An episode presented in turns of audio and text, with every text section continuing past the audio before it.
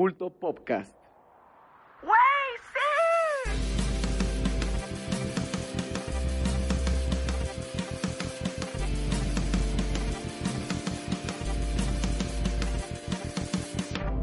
El día de hoy hablaremos de la sexta generación de consolas, Agretsuko temporada 2, Titans, The Beatles, El Gran Gatsby y mucho más.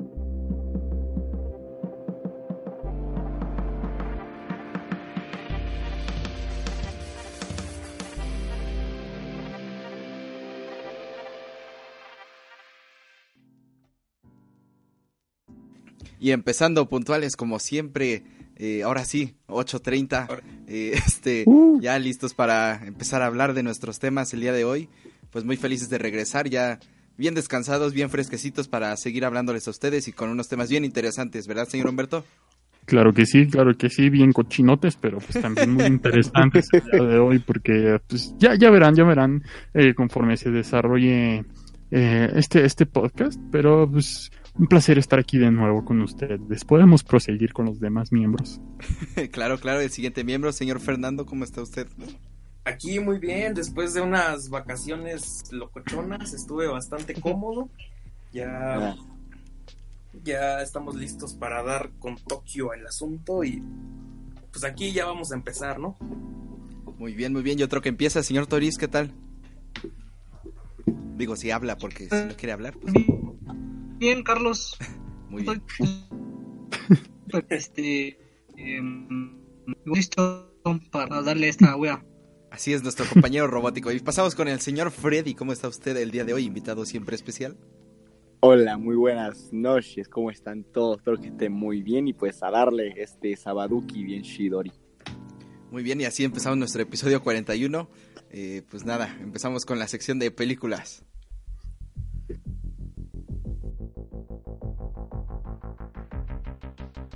Películas.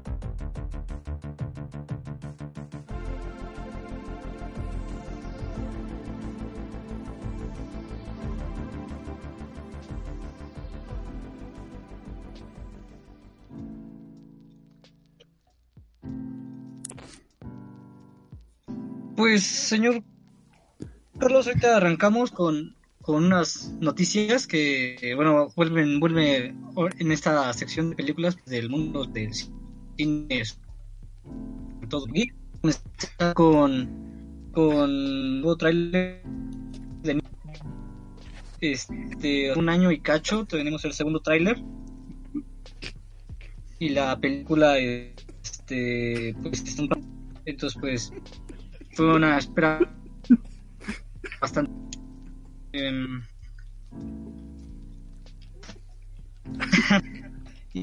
y, también se dio a conocer este que bueno Christian eh, Bale reconocido por las películas de, Batman y, muchas otras películas dramáticas pues está supuestamente en negociaciones con Marvel Studios para 4 este lo cual es una noticia algo principalmente porque el actor está alejado de este tipo de de películas ya se ha alejado de las franquicias entonces pues sería un poco raro pero en, en el universo cinematográfico de Marvel también este tenemos nuevo tráiler de, de Birds of Prey de Aves de Presa. Y segundo tráiler y ya este la película estrena en febrero de, este año también conocer es la película más corta de, las películas de DC con duración de dos horas y, y, en esto de, de Batman tenemos este las primeras imágenes filtradas desde el C. Pattinson y también Penguin ¿no? que se dio a conocer que es el pingüino, pero sería una versión diferente, sobre todo porque porque eh, porque este sería un pingüino más flaco y más alto, no sé. También tenemos Puede ser, puede ser ahí rápido nada más que estén como basándose como en algún año uno de Batman, en donde igual apenas se esté desarrollando todo esto. Esa es mi idea, pero puede Tal ser. vez, pero aún así, sí, pero aún así no sería. Sí, es raro. Ah, Sí, sí, pero es que dicen que no podría ser este Oswald Cobblepot, sino otro tipo llamado Pingüino o algo así. O sea, otro, o sea, diferente. Ah, ok. Este, eso, este, tenemos a, a Morbius, al vampiro viviente, algo así. Este pertenece al universo de Venom. Sé que sale este lunes. Eh, también en esta semana tuvimos los Globos de Oro, este, en el que, bueno, Phoenix ganó como mejor actor eh, de película dramática y la película creo que el Globo de Oro por pero no ganó a este a mejor película. Este, las favoritas ahí también eran eh, The Irishman y, y, Historias de matrimonio, pero la ganadora de fue 1917. Ah, Entonces parece que va a estar muy chida, yo ya, ya la quiero ver. Ya la quiero ver. Y, y, bueno, siguiendo con esto de que su discurso, este llamó un, un pequeño llamado de, de, de, atención a la industria alimentaria o bueno y después de esto hace unos días so, el actor fue presente en una manifestación del que se llama Fridays este y en esta manifestación fue arrestado porque estos manifestantes no tenían autorización para, para esto. Entonces, pues, el, Joaquín Phoenix fue arrestado, pero al parecer ya pagó la fianza y, y ya salió este luchando por esto del cambio climático. Ya para concluir, este quería, quería mencionar el director de Doctor Strange in the Multiverse, eh, Scott Derrickson, pues ya se dio a conocer por diferencias con Marvel ya no va a dirigir la secuela de Doctor Strange. Este, y se han dado a conocer un, unas posibles causas, principalmente porque el actor primero, primero le habían dicho que la película va a ser de terror, ¿no? Este, él quería, él es director de películas normalmente de terror. Y eso habían dicho al inicio cuando se dio a conocer la película. Después Kevin Feige dijo, no, o sea, no es de terror, o sea, va a tener secuencias de terror, pero no va a ser todo el, el tono. Y también al parecer Kevin Feige quiere, quiere, meter otros personajes ahí, entonces pues ya están inventando un poco la... Esto sería un poco lamentable porque, o sea, la película de Doctor que dirigió él hace una de las películas más este serias y más sí, del universo cinematográfico de Marvel. Entonces me parece una muy buena película, pero también es justificado porque al parecer es la de Doctor Strange va a ser va a ser como un evento, algo así como un Avengers, el trono, algo así, por estar con con dos series, con WandaVision y, con, y con este Loki, o sea, van a tener todo eso conectado y además va a abrir diferentes caminos con eso del multiverso, entonces es una película bastante por, como para dejar toda toda la creatividad entonces por eso me parece algo que hay que, que, entender. Este, esta va a ser demasiado importante como para y, y, y está remarcando que van a tener las series de Disney este el universo cinematográfico. Y para, para, mí sería todo. No sé si quieres comentar algo Humberto Doctor Strange me parecía era de, de Marvel. ok, entendí algo, este, entendí algo de Doctor Strange. Eh, pues, digamos que parece un poco eh, raro, bueno, no raro, sino así como, ¿qué onda, no? de que hayan sacado al, dire director, bueno, que el director ya, decidido irse de la producción, porque sí, como mencionaste, se había dicho que, que Doctor Strange iba a ser una película con más cosas de terror y eso sonaba interesante, ¿no? Sobre todo tomando en cuenta que que ya se, nos íbamos a meter con cosas ya, ya más dentro del multiverso y etcétera, etcétera, ese tipo de cosas raras que salen luego de los cómics. Eh, sin embargo, se va a seguir usando su guion. Eh, eso es lo que tengo. Este. O sea, lo que leí, se, supone que todavía van, a seguir usando su guion, entonces no creo que haya tanto problema. Eh, una lástima que se haya ido, pero pues ya veremos qué tal está Doctor Strange 2. No sé qué más.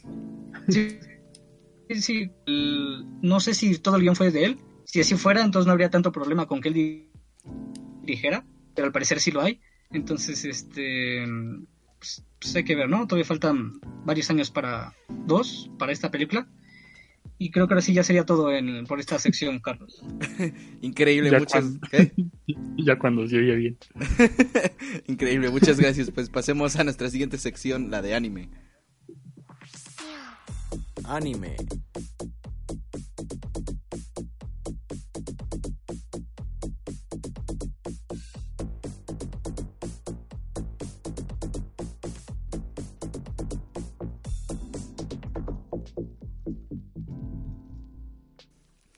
Y bueno, en esta sección de anime vamos a hablar de Agretsuko. Ya el señor Itos alguna vez habló de esto, pero vamos a hablar sobre la temporada 2 y también un poco sobre la serie en general para que, para que también yo diga lo mío, ¿no? y bueno, pues hablando sobre Agretsuko, eh, pues eh, después de que fue adaptada a esta ¿Qué, es eso? este, bueno, Agretsuko, después de que fue eh, adaptada a, una serie original de Netflix en 2018, pues regresó en 2019 para, pues, como expandir más esta historia y mostrarnos un poco más de la vida de Retsuko y, pues, su compañía, ¿no? Del resto de, de amigos suyos. Y bueno, este personaje de Retsuko eh, surge originalmente por Sanrio, que es la pues digamos la casa o la compañía responsable de Hello Kitty y las demás eh, mascotas pues de que son como amigas o amigos de Hello Kitty y bueno al principio se, se presentó a Retsuko como una alternativa para un público adulto de, de estas como mascotas que tiene la compañía y pues esto llevó como a la gente a creer que sería un personaje muy distinto, ¿no? Porque cuando mencionas que sería adulto, eh, pues pensaban que iba a ser como un personaje transgresor, ¿no? Y y cosas así extrañas porque aparte el concepto de que de que cantara este death metal pues era así como de ah no pues se va a poner a decir groserías todo el tiempo y tal no porque es, lo que hacía empezar a la gente. Pero bueno ya después de del primer vistazo que tuvimos a Redsco nos dimos cuenta que era algo totalmente diferente y de hecho, eh, originalmente esto era una serie de cortos de un minuto que salían en la televisión japonesa. O sea, en realidad la serie que tenemos en Netflix es una adaptación o una, digamos, una continuación ya extendida de esta historia, pero no es lo original. Y bueno, en base a esto, pues ya Netflix eh, pues sacó una serie, ¿no? Que pues ya vemos que en, realidad es un mundo eh, pues con esta estética como incluso kawaii, ¿no? Pues es la la estética de Sanrio, pero eh, digamos que mucha gente podría pensar que esto pues fue para crear una mascota más y vender más merchandising de esta, ¿no? Así como Hello Kitty lo hace. Y lo cual no es del todo equivocado porque sí, pues el principal, eh, digamos, los principales beneficios de Sanrio son el merchandising, pero pues eh, más allá de eso, sí hay una... Hay situaciones complicadas o digamos situaciones que sí podrías como relacionarte un poco con ellas en, esta serie que trata sobre la vida de Retsuko. Puede que no veamos las situaciones como tal con el ya, digamos, cliché que tenemos de cuando algo pensaba, cuando nos dicen que algo es adulto, ¿no? Creemos que tiene que haber, no sé, cosas como sufrimiento o que tiene que ser una serie cruda, porque eso pensamos cuando se menciona algo de adulto. Pero lo cierto es que a eh, más bien logra que podamos tener un buen momento mientras vemos como Retsuko lucha con situaciones que no son tan extrañas para una persona en el mundo real. Y eso es bastante interesante. Y pues podemos empezar a hablar en sí de, de esta temporada 2. Y desde el inicio vemos cómo eh, empieza esta temporada hablando sobre pues cómo eh, Retsuko sufre sobre las expectativas que tiene, sobre todo su madre, pero también pues como reflejo de la sociedad, pues hacia ella, ¿no? O sea, lo, lo que su mamá espera, ¿no? Que se case, incluso pues le consigue ya este alguien con quien salir y tal. Y pues también su mamá espera que ya sea una adulta y que madure, ¿no? Porque ya, pues técnicamente ya tiene todo para, para hacerse responsable de, en la manera tradicional, ¿no? Y bueno, todo esto eh, se desarrolla de una manera bastante interesante en, en, esta, en esta serie y no sé si el señor Fernando me quiera apoyar en este punto. ¿Qué tiene que decir sobre estas problemáticas con las que empieza la temporada? Yo creo que, bueno, mi amigo Carlos, que esta, esta temporada aborda temas eh, que no se divorcian tanto de la cuestión personal de una vida adulta, que en la primera temporada pudimos ver como lo es la experiencia Godínez pura y dura que hay en la primera, sino que aquí vemos un plus en ella, que es la experiencia Godínez más la dinámica de una de una adulta joven como lo es Retsuko y en una dinámica intergeneracional que sucede en la empresa, ya que pues eh, es muy entendido que en una cultura japonesa de los salaryman eh, esté muy inmiscuido lo que es el arduo sacrificio y la cuestión de el trabajo pues bastante arduo y entregado.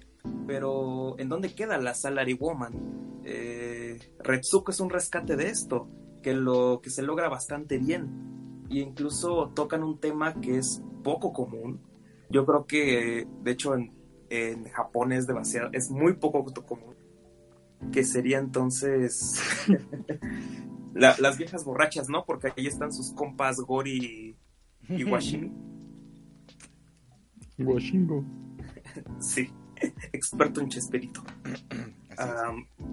y bueno, yo creo que un tema más, ya entrando a tu pregunta, eh, yo creo que pude ver una cuestión de generaciones, que es algo de lo que hemos hablado un poco con el OK Boomer, pero que está un poco más acá, ya que la madre de Retsuko de alguna forma eh, ve que la inestabilidad en la vida de, de Retsuko propiamente está porque no se ha logrado casar. E incluso esa es una meta a esperar en una sociedad japonesa, con una sociedad japonesa, más porque de por sí el estudio y la realización de una carrera sigue siendo mal visto hoy en día. Pero por ejemplo hay otro personaje que se introdujo en esta temporada que puede representar el otro lado del mismo problema intergeneracional, Carlos, que es el de Anai. No sé si lo recuerdas. Así es, eh, más Ajá, que- sí. Sí, sí, sí, que él podría ser por, de alguna forma como el ejemplo del, del joven generación Z, que de hecho se vuelve muy tóxico y que solamente así puede afianzar un poco de seguridad en la empresa. Eh, o sea, en la empresa en la que acaba de agarrar, siendo de esa manera tan, pues como engañoso, no sé, grabando audios y estas cosas. Por ahora, pues puedo hablar un poco de esta cuestión. Yo siento que la temporada en general es buena y es, y es mejor que la anterior. No, siento que es mucho mejor que la anterior hasta eso. Y pues me gusta mucho que se salgan de la oficina y me gustaría que toquen con más profundidad a ciertos personajes. Por ejemplo, las estas compas de, de esta Retsuko como Gori Washimi.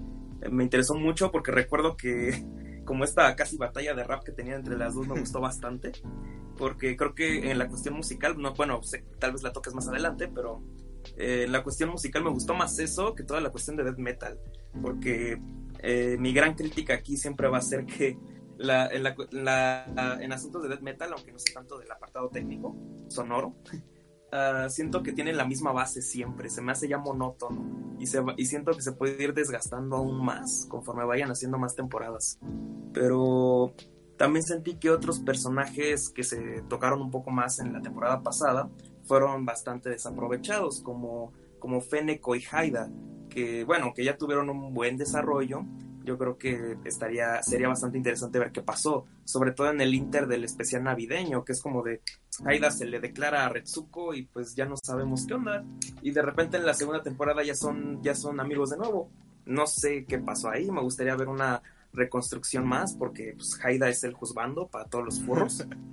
y, Y pues ya Tadano a todos les gusta, pero pues a mí no me gusta su diseño, pero esa es otra historia. Eh, y sería como lo que puedo decir de esta temporada. ¿Podemos continuar, Carlos? claro, claro, sí. Eh, pues como decías, ¿no? Eh, en esta temporada son más situaciones como... Eh, ¿Cómo decirlo? Como más introspectivas, porque hasta eso la primera temporada era un poco más sobre problemas de la vida, ¿no? O sea, de, de, de ti hacia afuera, del mundo, cómo te trata a ti, más o menos. Y en este caso más bien son problemas que inician desde uno mismo, porque por ejemplo, este problema que vimos que pues comienza a tener ella pensando en si se debería casar y sobre todo lo que está pasando alrededor de que ya incluso hasta le están este, consiguiendo pareja, pues termina eh, pues en una reflexión sobre que tal vez no necesita eh, por el momento estar con alguien si eso no la hace feliz. Y aunque aunque le digan que eso es lo que tiene que hacer y y que pues es este lo mejor para ella, pues al final eh, básicamente si ella está feliz, pues en realidad no importa, ¿no? Si, si está con alguien o no. Y por ejemplo, en lo, en lo que mencionas sobre Anai, que pues sí, no, a primera instancia parece un sujeto agradable y delicado y dedicado, pero en realidad es alguien que, que es muy vengativo, ¿no? De hecho, como que todo le afecta demasiado y entonces eh, como que se llena de ira contra las personas, ¿no?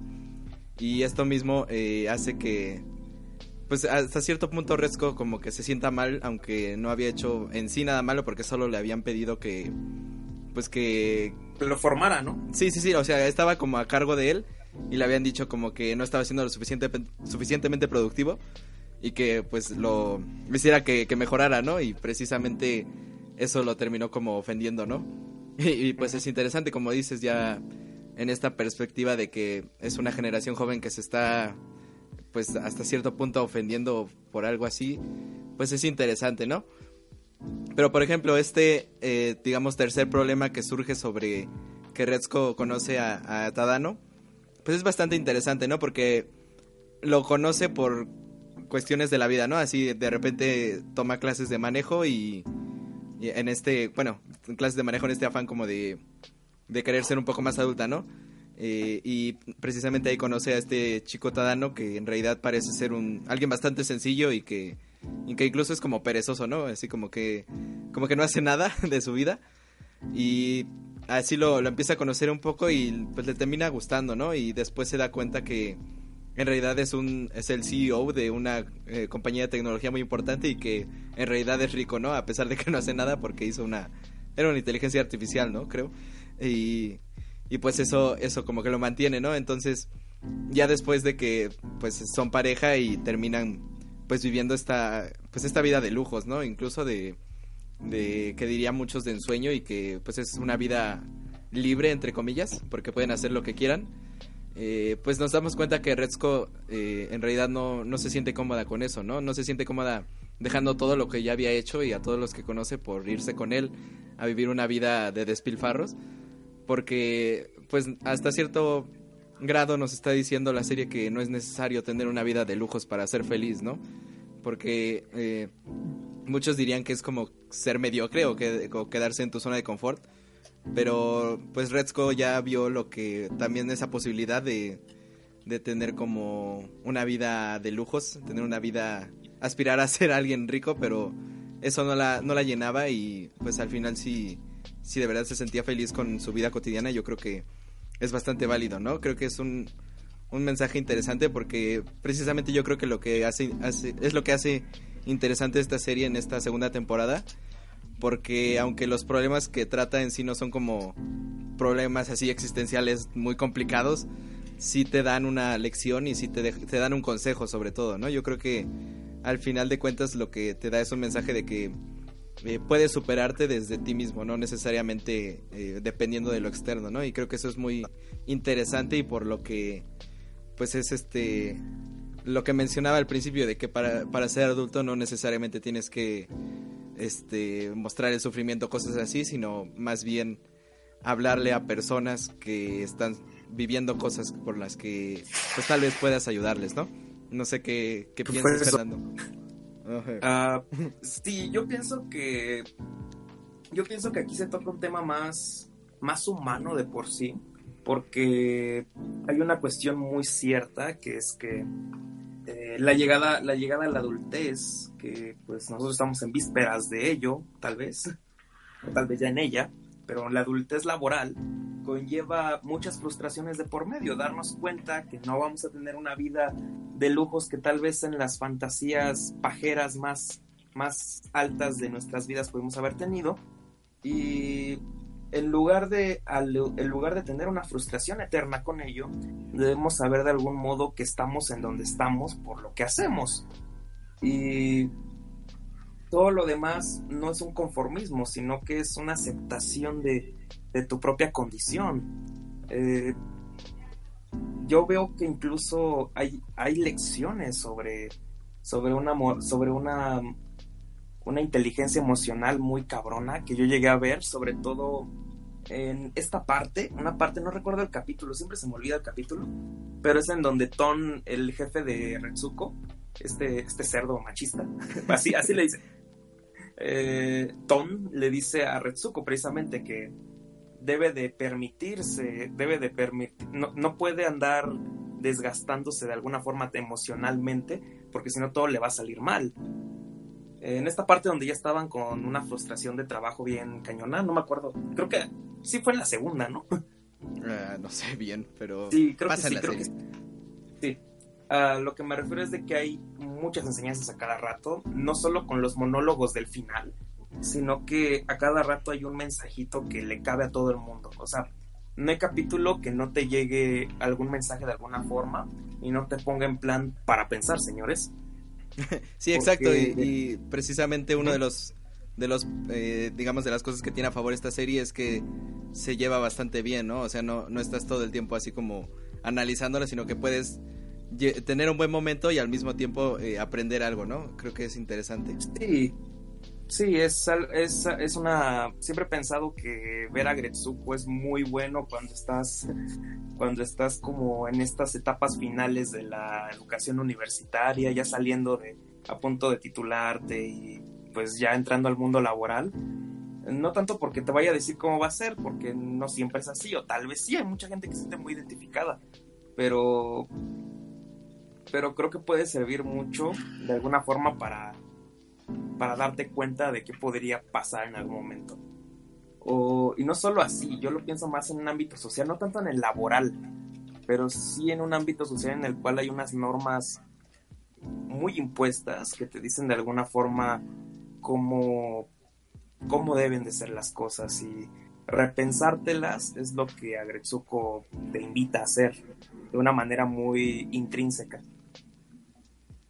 Sí, y y pues sobre todo, ¿no? Eh, me gustó que se ampliara el concepto de lo que ayuda a Redsco, ¿no? Porque al principio era solo pues el karaoke, ¿no? Y el karaoke era como el digamos el reflejo de que cada quien tiene su propio karaoke, ¿no? O sea, si tú tienes un mal día, siempre pues tienes algo, ¿no? A, lo que ir, puede ser incluso para muchos de los que vean esta serie, ¿no? Puede ser ver anime o puede ser escuchar música o cualquier otra cosa.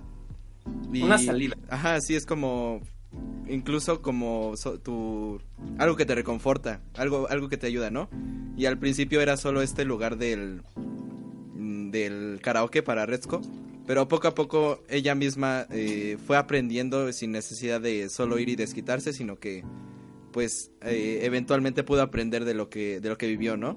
Y creo que es eh, bastante interesante, ¿no? Que más allá de, tener un escape, también tengas una solución, ¿no? Y creo que eso es de las cosas más valiosas de la serie. Sí, sí, porque hasta cierto punto la cuestión del karaoke termina viéndose como una solución paliativa, es decir, te va a ayudar, pero no te va a sanar. Y ah, recuerdo mucho en la primera temporada cuando le muestra este, ay, el otro que es también un zorro rojo. Olvido mucho los nombres en Agretsuko, pero le muestra también su lado del karaoke. Ahí es en donde me di cuenta también que, ahí es en donde, pues, una Retsuko se da cuenta que no todo puede estar mostrándole a la gente que más le importa la cuestión más oculta que tiene para, para frustrar sus tensiones. Ahora bien, ¿qué le, qué le depara? Yo es lo que me pregunto mucho, que qué es lo que puede pasar de ahora en adelante, porque yo veo que hay cada vez una cuestión de madurez y de desarrollo de personaje muy, muy buena, que me está gustando bastante. Pero no sé si se pueda trabajar muy bien en una tercera o cuarta temporada. Yo creo que debe de acabar en una cuarta temporada. No sé tú qué crees. Pues quién sabe, por el momento está confirmada una tercera ya para... Eh, prevista más o menos para febrero de este año, o sea, ya en poco tiempo. Eh, pero pues yo sí creo que por lo menos tuvo una evolución. Y, como, dice, como dijiste al principio, ¿no? Eh, se puede expandir más hacia otros personajes y sería eso interesante. Pero no sé hasta qué punto puede seguir manejando, o sea, como madurando más, ¿no? Hasta, hasta qué grado. Porque creo que en este punto está bastante bien que te pueda hablar de temas hasta, hasta cierto punto como sencillos, pero que te dejen algo, ¿no? Y si tú tratas de hacerlo más complicado, a lo mejor pierde su ese encanto, ¿no? De que de que pueda ser como pues no sé, de que lo puedas ver en cualquier momento y te diviertas y aprendas al mismo tiempo, creo que pues es necesario eso hasta cierto punto en la serie, ¿no? Sí, o puede caer en una banalización a la hora de ya no poder tener temas de temas de profundidad que aparentan ser sencillos y cuando se cae en la banalidad es porque ya no se tienen ideas, entonces ya murió. Así es, así es. Y bueno, pues eso, yo creo que eso sería todo. No sé si quieres añadir algo más, Fernando, pero pues yo sí les recomiendo que si les gustó la primera temporada y no han visto la segunda, pues la vean. Y, y si no han visto nada de la serie, pues sí vean la primera temporada, pero pues la segunda es una mejora muy buena y muy gratificante y creo que, que si en, para una tercera temporada que ya está confirmada eh, toman este, este acercamiento que tienen a los problemas y les dan una, pues una, sobre todo una como, como una pulida, ¿no? Hacia la forma en tratarlos de, de sobre todo en los, el resto de personajes, creo que va a ser un producto muchísimo más interesante que, que va a valer muchísimo la pena, ¿no? ¿Qué, ¿Algo más que añadir, señor Fernando? No, nada más que lo mismo. que, recomiendo mucho que la vean, que en verdad, en verdad les puede dar un mensaje en cualquier momento, en cualquier capítulo. Y que la disfruten y compren merchandising para que siga. pero no tanto para que se consuma demasiado. Muy bien, pues está en Netflix y se los recomendamos. Y para, para no tardarnos más, pues así terminamos esta sección. Y pasamos a la sección de los videojuegos.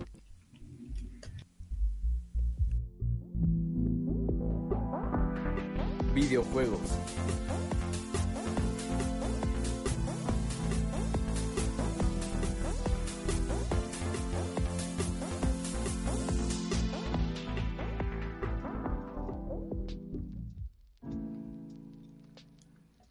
Pues regresamos a esta sección de videojuegos que pues ya la teníamos ahí medio olvidadona, ¿verdad? Pero pero se, se, se entiende el porqué pues continuando con, la serie, entre comillas, que tenemos de hablar sobre eh, cosas importantes que han sucedido en el mundo de los videojuegos. La última vez que hablamos de esto me parece que fue el de la Virtual Boy o el de la PlayStation, uno de esos dos.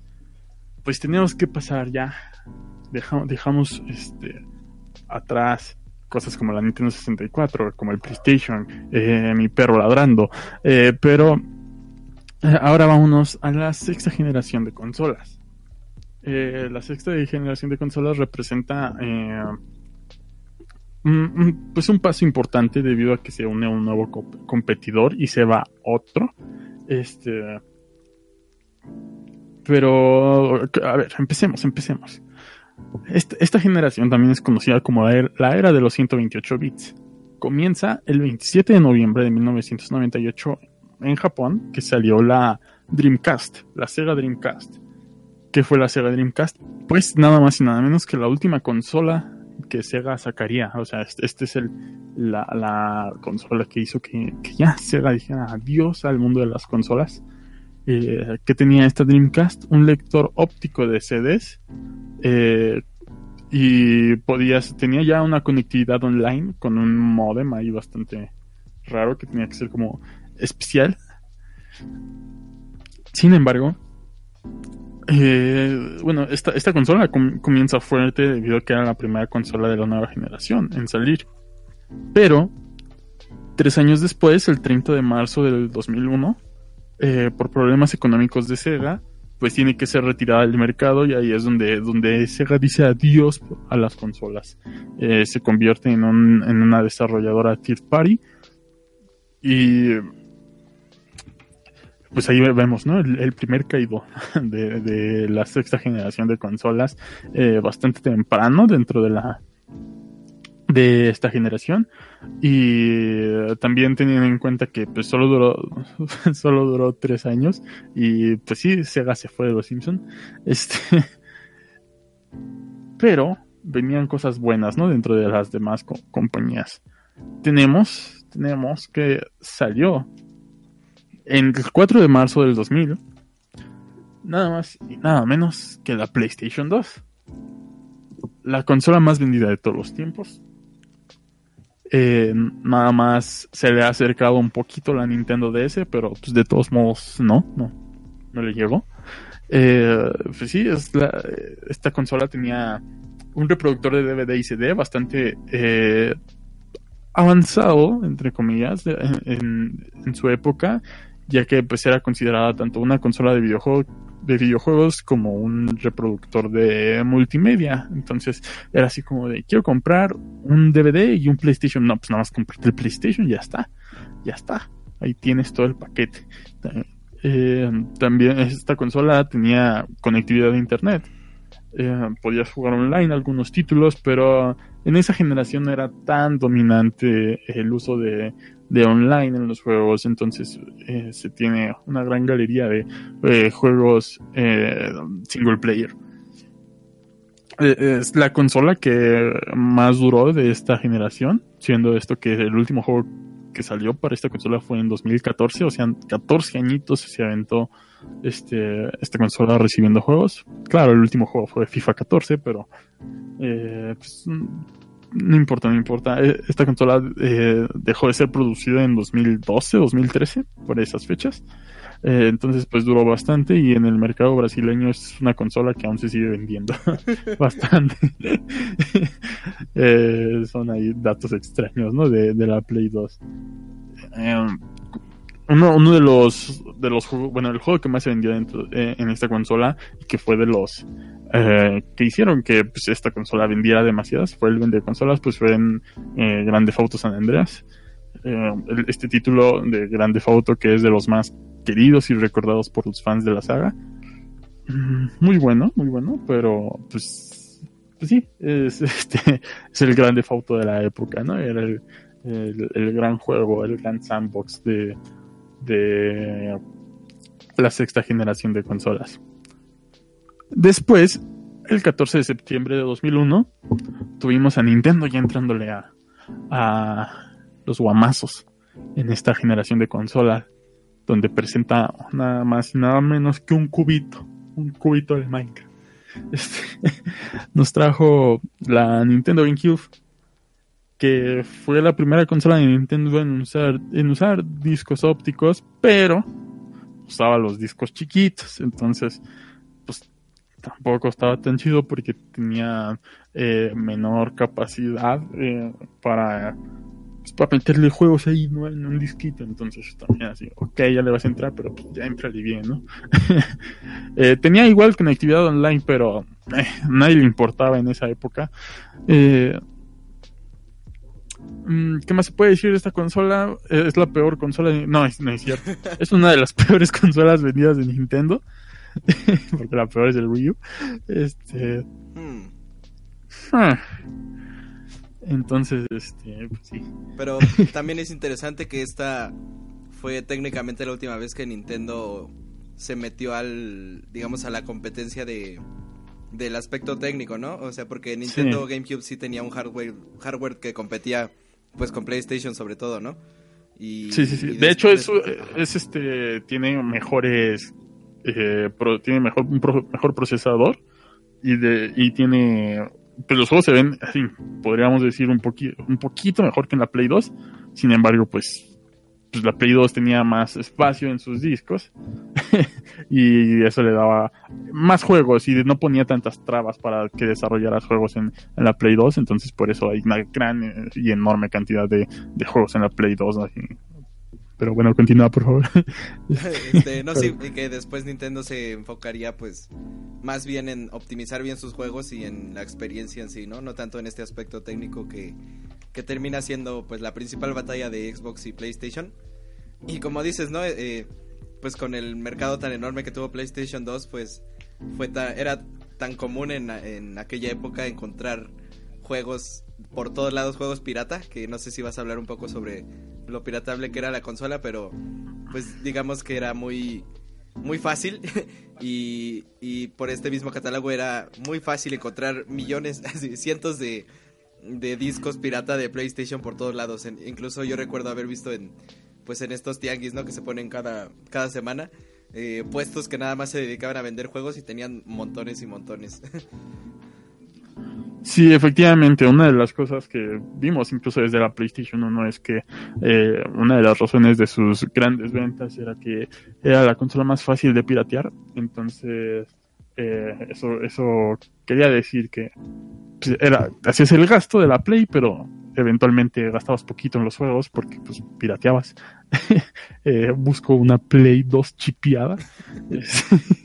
Eh, pero Sí, sí, sí, es, es parte de, es parte de los factores externos del por qué. Eh, también tomando en cuenta que pues, Nintendo siempre ha sido de los que ponían trabas para desarrollar juegos y aparte de que pues le dabas más herramientas al desarrollador para hacer un juego en Play 2 que en una GameCube, entonces pues el desarrollador prefería hacerlo para, para Play 2 y había más mercado en Play 2, entonces era así, ah, pues, ¿para qué lo hacemos para el GameCube?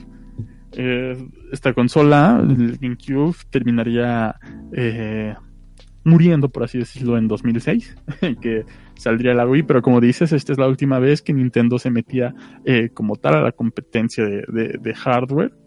Tenía de hecho un procesador ATI con gráficas de Nvidia, me parece. Sí, ATI. Y veremos que quizá cambiar de enfoque de Nintendo fue la, la mejor idea porque en el Wii vaya que les fue bastante bien. Eh, pero bueno, ya hablaremos del Wii eventualmente. Eh, Y pues sí, una, una buena consola, pero se quedaba corta en comparación de incluso la Xbox. Eh, sí, sí, sí. Ahora bien, en 2001 llegaba un nuevo competidor. Era Microsoft con su Xbox, con su caja X, que veremos cómo con el paso de los tiempos le iban a poner nombres más idiotas a sus consolas, pero pero bueno, eso ya no importa. Sí, sí, sí. Eh, el 15 de noviembre de 2001 llega la Xbox al mercado americano. Tenía un procesador basado en el Intel Pentium III y un control horrible y enorme. eh, sí, es, esta consola es conocida más que nada en sus inicios porque tenía un control así demasiado. estaba todo bufeado el control. y era, era horrible, era bastante horrible. Eventualmente. Aparte se descomponía muy rápido. También el control de GameCube era extraño para, para aquella época, ¿no? Digamos que sie- Mira, siempre PlayStation destacó por su diseño de, de control tan bueno. Ajá. esta generación se destacó por tener los controles más extraños, eh, desde la Dreamcast, que era así como una nave espacial, eh, tenía una pantallita en medio, el GameCube que tenía este control extraño pero bastante cómodo, eh, que bueno, es una de las cosas padres de, de ese control, ¿no? Que a pesar de que sí estaba todo raro, está, porque pues todavía lo venden. eh, es, es bastante cómodo, es bastante, está bastante ajustado a, a cualquier tipo de mano. Y el de Xbox que pues, era enorme, tight. este, y sí, eventualmente tuvieron que hacer un rediseño para sus controles que pues ya se quedaría como el estándar para la Xbox original. la, primera Xbox One. Eh, y sí, la Play 2 eh, tenía, pues heredó básicamente el control de la Play 1 y nada más se le agregaron los stick analógicos que también ya venían un poquito desde la Play 1. Eh, y eventualmente ese control igual se heredaría para la Play 3. ¿Y eh, qué es lo que tuvo más que nada Xbox? Microsoft impulsó demasiado Xbox Live, que era el servicio de Internet, y aquí fue donde realmente comenzó a volverse relevante el juego online eh, de, de consolas porque sí, Microsoft eh, era básicamente la mejor experiencia online que podías tener en ese entonces. Y conforme pasaban los años, eh, llegando a la Xbox 360 y todo eso, veríamos que hasta ahora, en, en, cuanto a consolas, son los que tienen la mejor infraestructura de juego en, en línea. Porque Nintendo para nada. y así, no, como que no le entienden al internet. Y. Um, Instálame el Facebook, mijo. y, y entonces la Xbox la Xbox este perdón se fue, se fue la onda disculpen eh, pues sí llegaba llegaba la, la, Xbox un nuevo contendiente eh, muy fuerte eh, le entraba pero pues no no este no le llegaba a la Play 2, que fue el gran campeón y ha sido el gran campeón durante muchos tiempos. Y dentro de las consolas portátiles, pues teníamos cosas como la, la Game Boy Advance. y ya, porque era la única relevante de ese entonces. que tenía conexiones, bueno, tenía ahí como una especie de conexión con la GameCube. Eh, que en algunos juegos servía como un aditamento, digamos que era como los primeros indicios para la Wii U, para volverse la Wii U. Eh, pero sí, así fue la, la, sexta generación de consolas, una, una generación de transición en cuanto a Sega y Xbox, más que nada. Porque, bueno, y un poco para Nintendo, para que Nintendo así cambiara su idea eventualmente de eh, qué es lo que iba a hacer en el futuro. Y pues PlayStation se quedaba eh, realmente con, siendo el ganador de esta generación. Y pues creo que eso sería todo en, esta sección de, de, Culto Podcast. Y se me olvidó mencionar algo nada más. Eh, con la llegada de Xbox nace una franquicia. Una franquicia que... Que yo sé que hay aquí una persona que le gusta mucho esa franquicia. ¿Verdad? ¿Verdad, señor Freddy? Sí. Me encanta y, Xbox. Y pues estamos hablando de, de que llegaba Blinks. ese, uh, juego, de los ese juego de los gatitos. de... no, es que Conquer fue un remake. ¿Qué? Sí, bueno, de hecho sí, este... Eh, en esta generación fue cuando Microsoft compró Raid. Adquirió Raid y pues básicamente la mató. porque ya después ni hicieron nada, ni han hecho nada relevante. Sea of no, Thieves, así como, wow. Este, se enfocaron mucho tiempo eh, en hacer avatars. Pero sí, sí, fue horrible. O sea, eh.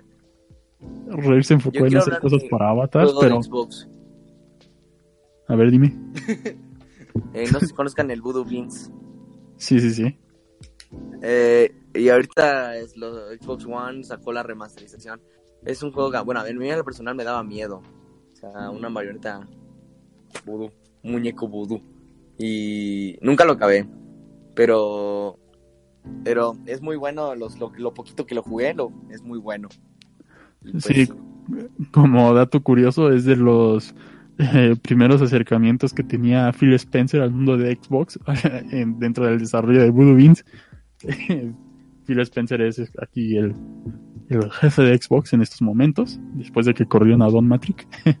Pero eh, sí, Voodoo Beans buen juego, recomendado por el Freddy, buen jugar. y no más. Este, este... Yo, yo, por ejemplo, eh, pues más bien tuve la PlayStation y, y, algo que siempre recordaré es eh, empezar a jugar God of War. El, el primerito. Porque pues empiezas en este barco, ¿no? Donde te ataca como... ¿Qué era? Bueno, era un monstruo de tres cabezas, creo. Y entonces le- lo empiezas a, a pelear contra él. Y desde el principio es... O sea, te das cuenta que es un machacabotones, ¿no? Porque pues nada más es apretar... O sea, te dicen qué hacer, pero al final es pues bastante libre y tú puedes apretar todo lo que quieras. todo. este... y... Así es, las nylons. Y. eh, pero al mismo tiempo se siente, se siente bien, ¿no? No te sientes como que nada más estás haciendo a lo, a lo idiota y ya este, te están dando puntos por eso, sino que pues sí sientes que eres parte de la acción, ¿no? Y también God of War 2 con, con pues estas secuencias, ¿no? Porque creo que God of War 2 tuvo un acercamiento como un poco más enfocado a, a las cinemáticas o por, le- o por lo menos al aspecto visual y me gustó bastante pues haber jugado estos dos juegos, ¿no? Eh, creo que es de lo que más recuerdo, incluso más que el mismo eh, GTA, que pues todo el mundo que tenía un PlayStation quería jugar GTA San Andreas porque pues era eh, pues prácticamente hacer lo que quisieras, pero yo recuerdo con mucho más cariño God of War por ese, ese tipo de experiencias. Sí, yo en lo personal tuve la Xbox y después conseguiría una Play 2. Pero tengo unas experiencias eh, así como de, de niñez con la Xbox original. Y sí, el primer acercamiento que tuve a, a, esa franquicia que nadie le importa, ¿verdad? Sobre anillos o algo así. Este, de. sobre anos de espaciales y con aliens que pues nada, nada, nadie le importa, nadie le importa esa franquicia Bastante indie. bastante indie, bastante independiente. Eh, también tuve un acercamiento con, con Forza, un buen juego de, de Ah, autos. muy buen juego de carros, carreras, sí, sí, sí. sí. Este, Perfecto.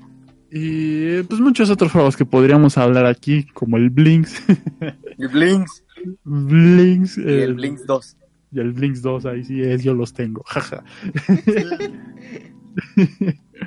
Eh, pero sí, esperemos que, a ver si la próxima se- semana el señor Freddy nos, nos deleita con, con información acerca de esa franquicia independiente que, que no. Halo. Así es. Que empezó en Mac. Este, que pe- empezó en Mac y que alguna vez iba a tener un port a Nintendo DS, pero, Sí, muy raro. pero bueno, con eso termina la sección de, de videojuegos del día de hoy. Pues muchas gracias Humberto y pasamos a nuestra siguiente sección, la sección de las series con el señor Toris. Series.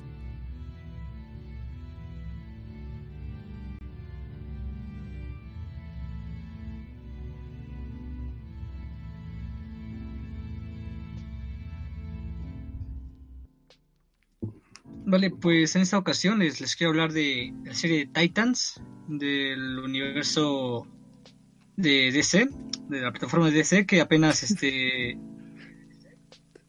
apenas ayer se estrenó en Netflix, entonces por eso pues les voy a resumir la primera para quienes no la hayan visto o para quienes este, quieran repasar, ¿no? lo que pasó en la, anterior antes de ver la segunda, como haré yo. Este, no sé si de aquí alguien más la vio. Yo.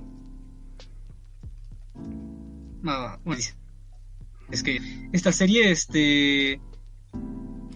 Antes de empezar con el resumen, para mí fue bastante rara su forma de contar la historia porque. Bueno, cada capítulo al parecer tiene como que. No la perspectiva, pero está enfocado en un personaje en específico. O sea, cada capítulo tiene personaje. Este, y no sé, la trama se me hizo bastante rara porque no sabía por dónde iba. Y, o sea, a pesar de que este sentí que podía ir por cualquier lado, entonces era como de no, no tengo idea de, qué está pasando. O de qué, más bien de qué vaya a pasar, más bien. Entonces, pues bueno, la historia se desarrolla en este Dick Grayson, este el primer Robin se, se muda a esta ciudad después de que dice, no, pues ya no quiero este ya no quiero ser el segundón de Batman, este ya ya me cansé, entonces pues se va y se convierte en policía más joven y guapo de, de la ciudad, ¿no? Es el típico eh, galán de, series que se quita las notas, ¿no? Pero, va. Y pues un día llega una niña toda poseída, es, que bueno, es la conocemos en la serie es Rachel, y pues ella al parecer tiene un demonio o algo así, este, hace cosas muy raras y pues va, va y busca ayuda, este, y ahí eh, le pide ayuda al, al- al policía, a Dick Grayson, quien le dice, ah, sí, sí, está bueno, yo te cuido, pero después ve que en realidad la quieren matar, de que hay, hay personas detrás de ella, entonces ahí es cuando Dick decide tomarla en, en, en, este, para, para él son una familia toda rara, este, o sea, son una familia no, este, esposo, esposa, hijos, pero se inyecta o algo así que los convierte en súper fuertes. Entonces está esta familia persiguiendo. Entonces, pues ahí este Dick decide irse con ella y en el camino se van encontrando con otros personajes como, este eh, Fire, que aquí es hombre, pero es una alienígena que no recuerda nada, o sea, no tiene idea de, de qué estaba haciendo antes, solo un día despierta en el coche, estaba este guiada. Solo sabe que tiene que proteger o algo así a Rachel. De un día que la encuentra. Entonces pues va y se, une a ellos. También se encuentran con el chico bestia, el cual pues antes vivía con igual con una digamos familia de este en una casa. Estos superhéroes son se conocen como la Doom Patrol y pues son digamos este protegidos por un señor que en algunas ocasiones les dio los poderes a, a estos problemas. Por ejemplo, el chico bestia estaba a punto de morir y para salvarlo pues tenía suero, tiene el efecto de, o sea, tiene el poder de convertirse en cualquier este animal que era, aunque bueno al inicio es único. Y bueno, este, por alguna razón eh, la, la casa explota, entonces pues el chico bestia que hizo amistad con, con Rachel, pues con ellos, con, con este grupo de titanes que mientras que dejan al, do- a la Doom Patrol ahí este, es abandonada.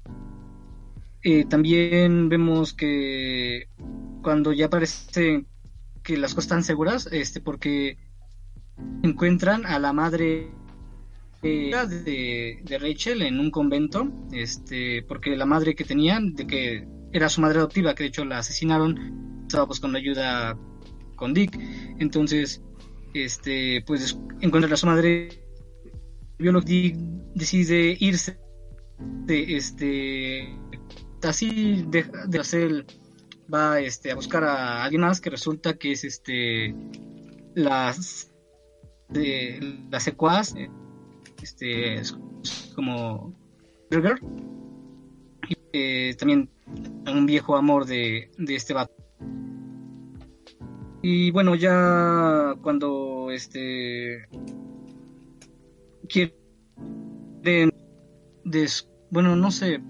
El punto es de que Dick está ya en busca de la persona que, man- que manda o que quiere matar a Rachel. Entonces va con este sujeto y cuando lo, lo- este pues digamos que le cae toda la fuerza so- sobre él. Y o sea un montón de, personas ahí golpeándolo. Entonces ahí llega el, el nuevo Robin este Todd el cual es más joven pero también más agresivo que, el primer Robin y se me hace un personaje bastante cool, pero bastante, sí, digamos, crudo, no sé, es bastante agresivo. Bueno, ahí descubre este, este, eh, joven man no tardó mu- mucho en, este, y pues ya, ya tiene este nuevo Robin. Y eh, bueno, él se siente un poco ofendido, pero pues dice, no, pues ya, ya ni modo. Este, después cuando están ya en la, en la casa con, con la mamá de Rachel, pues ahí hay como un... Bueno, antes de esto, antes de esto, eh, Starfire descubre que... Bueno, recuerda, más bien, recobra todos sus... Ah, no, yo ya me acordé, perdón, perdón, estoy confundiendo un poco las cosas. Después de que... de que, que, ordenó matar a Rachel, este, descubren, bueno, que él está trabajando para el padre de Rachel. El, objetivo de, de, estas personas es llevar a Rachel con su padre. Entonces este sujeto dice que Rachel es demasiado poderosa y que lo, los. Entonces para demostrárselo, él se corta el cuello y así, bueno, Rachel lo cura, así como, como, como, como Rey Skywalker, o sea, toca su, su, cuello y le, sana la herida, entonces se convierte en Rachel Skywalker. Y, y bueno, el punto es de que descubre este poder y así intenta devolver la memoria a, a Donna, bueno, a Starfire. Cuando lo logra recuperar, ella se da cuenta de que su objetivo era matar a Rachel, porque según una profecía, ella va a traer el fin del mundo, el fin de toda la humanidad o de todo el universo este, van a su nave para, para ver qué, ella dice. Así es, pero bueno, dicen que, la, la, convencerá de que, de que eso no va a pasar. Este, cuando están con la madre de, de Rachel, ella hace, bueno,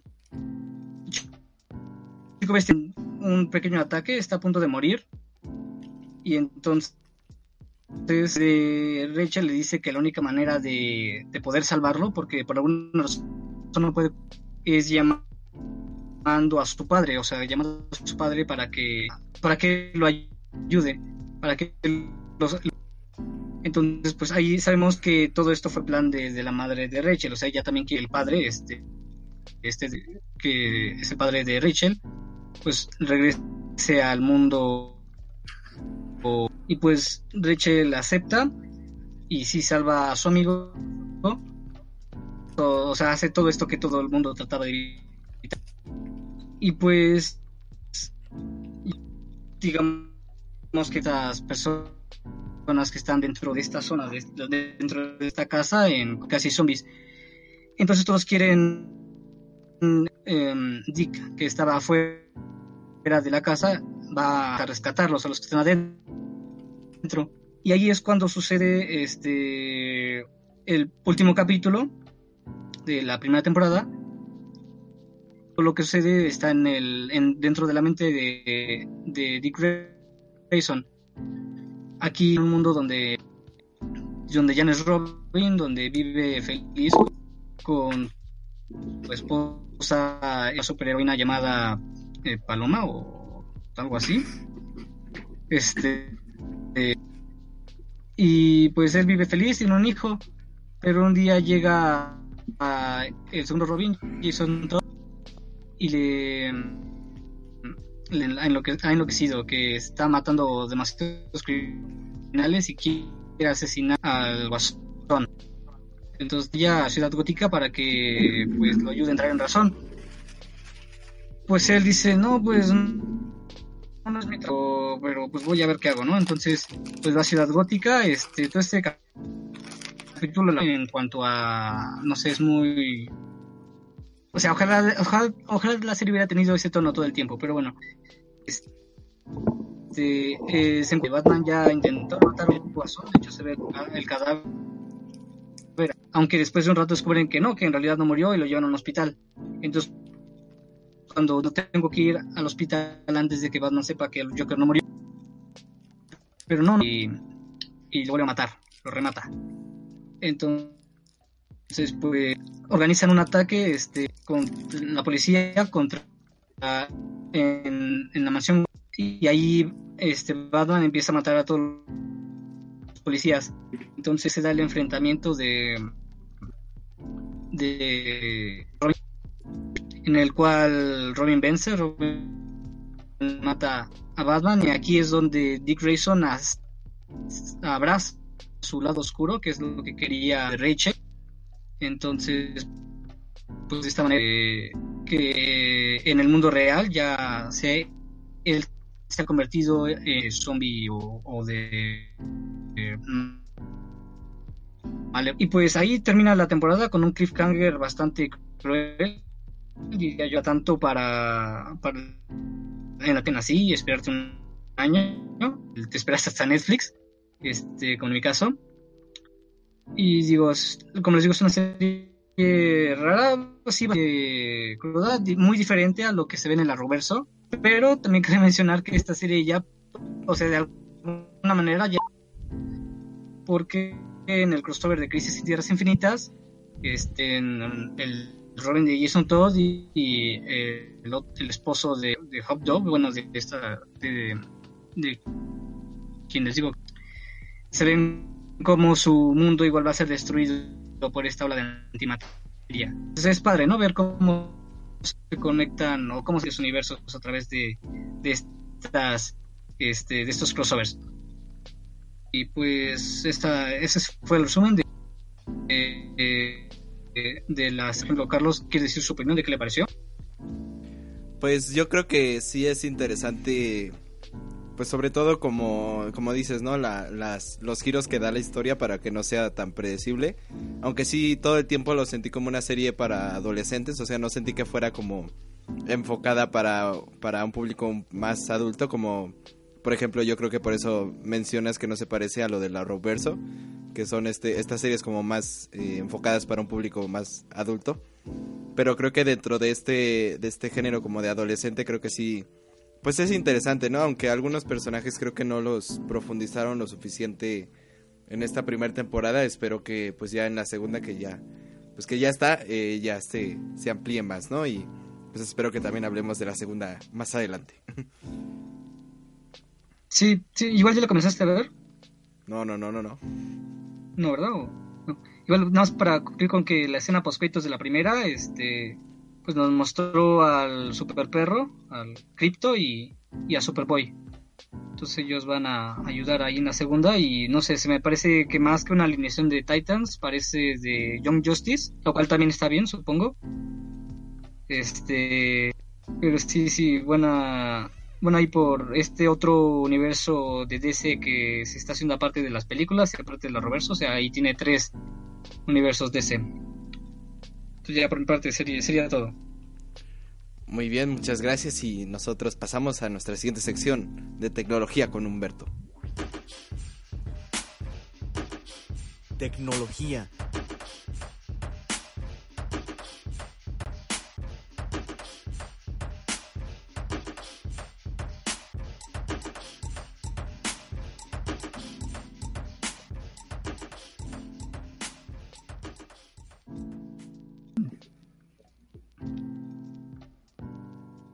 Y vuelve Robocop, así como también vuelve el sábado de ahorcar robots. Sábado de ahorcar robots. La sección favorita de muchos de aquí. Eh, si, si Freddy fuera un robot, eh, les aseguro que lo estaríamos ahorcando, pero pues no lo es. Eh, Aún tengo las marcas. Dije que no lo hacemos. Porque no eres un robot. Lo hicieron para comprobar. Está bien. Pues. pasa a ver. Empecemos con una noticia acá más ligerona. Solo, solo confírmame si, pusi- si vas a poner las imágenes, Carlos. claro tú me dices Ah, yo te digo, todavía no, todavía no. Este. El futuro tendrá el robot que queremos. Eso nos dice este artículo de El Financiero. Eh, que pues básicamente se lanzará un nuevo hardware principal de iRobot en 2020 y será un cortacésped. ¿Qué es iRobot? Pues es este esta empresa que fabrica los Rumba, eh, que son estas aspiradoras en forma de disco, muy famosas por cierto. Y pues técnicamente lo que se nos dice es que iRobot puede desarrollar cualquier cosa para la vida cotidiana y que esperan hacerlo y al igual de entrarle algo así como a la guerra comercial en dispositivos, pero a nadie le importa aquí eso, ¿no? Nosotros queremos robots, robots que se puedan ahorcar, así que tengan cuellito que le hagan ah, ah, ah, cuando los aprietas del cuello. Entonces, este, eh, vámonos con el primero. Puedes poner la imagen de Rec, el robotcito feliz. Claro que sí. ¿Cuál es? ¿Ese o el otro? A ver. El, el feliz, el que. Pum, ustedes no vieron eso. Listo. A ver. Ah, Bueno, en lo que aparece la imagen aquí, porque no, no la veo. Este. ¿Qué es Rec? Rec es la primera robot que trabajará con el gobierno de México. es un robot educativo desarrollado en China. De la nada, el secretario de Relaciones Exteriores de México, Marcelo Ebrard, presentó a REC, que es un robot eh, que va a ser la primera robot en la Secretaría de Relaciones Exteriores. No hay detalles sobre cómo va, a funcionar dentro de, de esa secretaría ni de qué aplicaciones tendrá dentro, pero este robot es un robot de servicio que funciona a través de la voz y por medio de una pantalla que lleva incorporada, que lleva este como una tabletita, ¿no? No sé si ya está, ándale esa, esa mera. Eh, ahí pueden ver que tiene dos pantallas, una es su carita, así, toda feliz, toda kawaii. y la otra es este como una tablet que lleva eh, el nombre bueno el, el, nombre en realidad de este robot es Snow y eh, acá ha sido como apodado Rec. Eh, es fabricado por una empresa china ya, llamada CSJ Bot y que pues, básicamente que es uno de los principales fabricantes de robots de servicio, así como la marca de robots de restaurantes más vendidas en el mundo desde 2004, y al menos eso dice en su perfil de, de la empresa. Eh, tienen un amplio catálogo de robots y incluyen algunos de gama alta con aspecto más humanoide que, que este robotito Snow. Eh, mirando más hacia la hoja técnica de Snow, vamos a poder ver que tiene varias piezas de hardware incorporadas, como la pantalla, que es la cabeza que gesticula algunas emociones cuando interactúa con el usuario. Eh, algunos micrófonos y, y bocinitas cámaras, sensores, ultrasonidos, eh, así como una pantalla táctil en, en, su, en su frontal. Se dice que puede reconocer rostros y eh, pues es básicamente un asistente educacional, entonces ahí le puedes picar así como, ay, muéstrame para dónde me voy a Y pues, ya te dice, pues para allá. Ah, bueno, muchas gracias, muchas gracias. La voy a ahorcar ahora. Y eh, pues si tienes ganas de ahorcar este robot, pues ya sabes a dónde tienes que ir. Eh, pero no tiene un cuello bastante mm, ahorcable, no se, no se ve ahorcable realmente, eh, pero es interesante el hecho de que pueda gesticular, eh, pues es una especie de, de, emociones, porque entonces cuando lo estés ahorcando, esperemos que, que podemos ver la cara cuando, cuando le haga así, ¿verdad? Este, y pues sí, este es el robot que trabajará con el gobierno de México a partir del 2020. Interesante, interesante como, como los robots kawaiis dominarán el mundo. El siguiente, todavía no pongas la imagen. En esta semana sucedió el CES, CES 2020, que es la Consumer Electronic Show. Y ahí se presentó el primer gato mascota biónico del mundo, llamado Mars Cat. Eh, pues como ya lo dije, es el primer gato mascota biónico del mundo, desarrollado por Elephant Robotics. Y pues según sus creadores, su objetivo es ser un animal robótico de compañía que consuele y sorprenda a su dueño.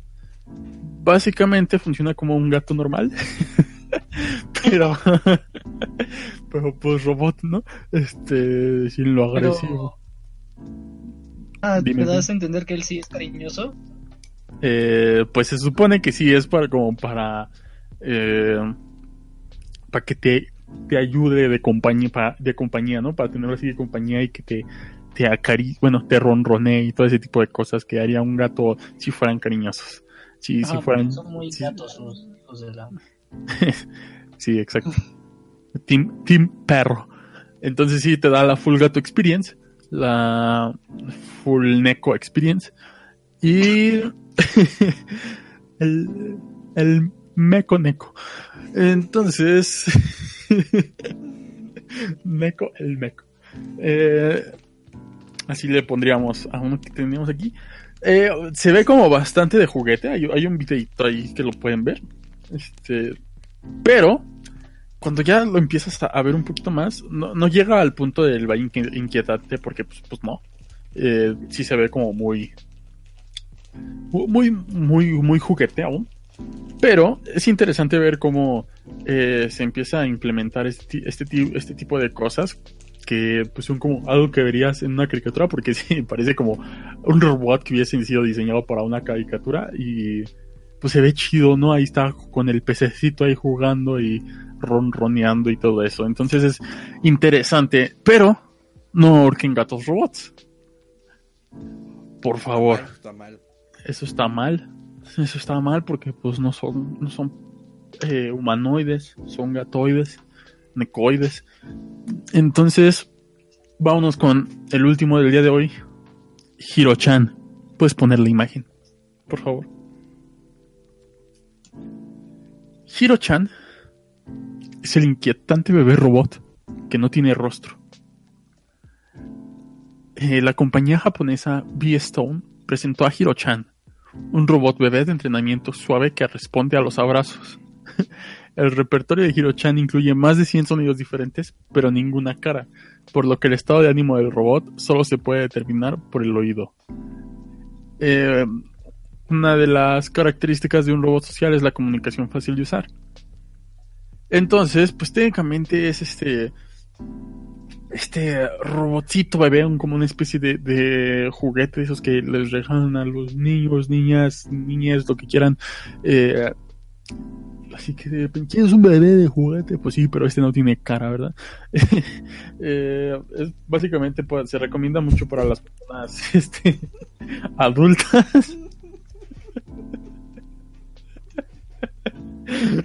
y una de las razones por las que no tiene cara es que el bueno, los que hicieron este, este robotcito, este juguete, este, como quieran llamarlo, es que si la emoción está, bueno, dicen que si la emoción está muy subdesarrollada, el usuario no la reconoce y si se excede puede lograr el efecto del de, valle inquietante.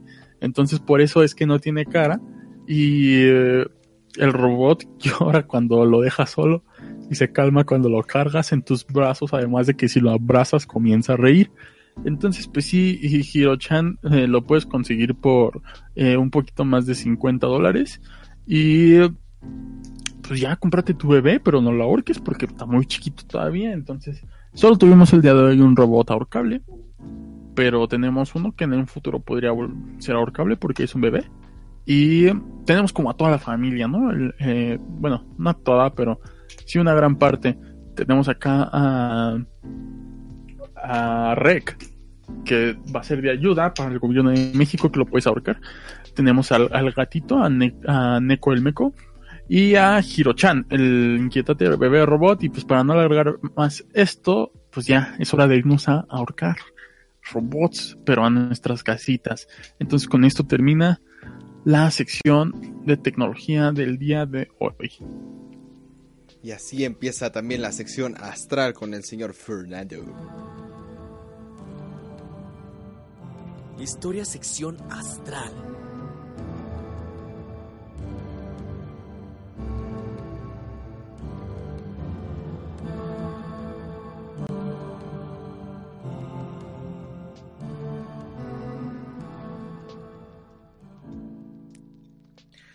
Bueno, en esta sección astral vamos a hablar de una obra que es un clásico estadounidense, eh, gustado por muchos, pero también detestado por otros, debido a que algunos lo consideraron un cliché americano de las clases altas, pero también otros lo vieron como la gran revolución de la novela americana. Vamos a hablar del Gran Gatsby de Francis Scott Fitzgerald.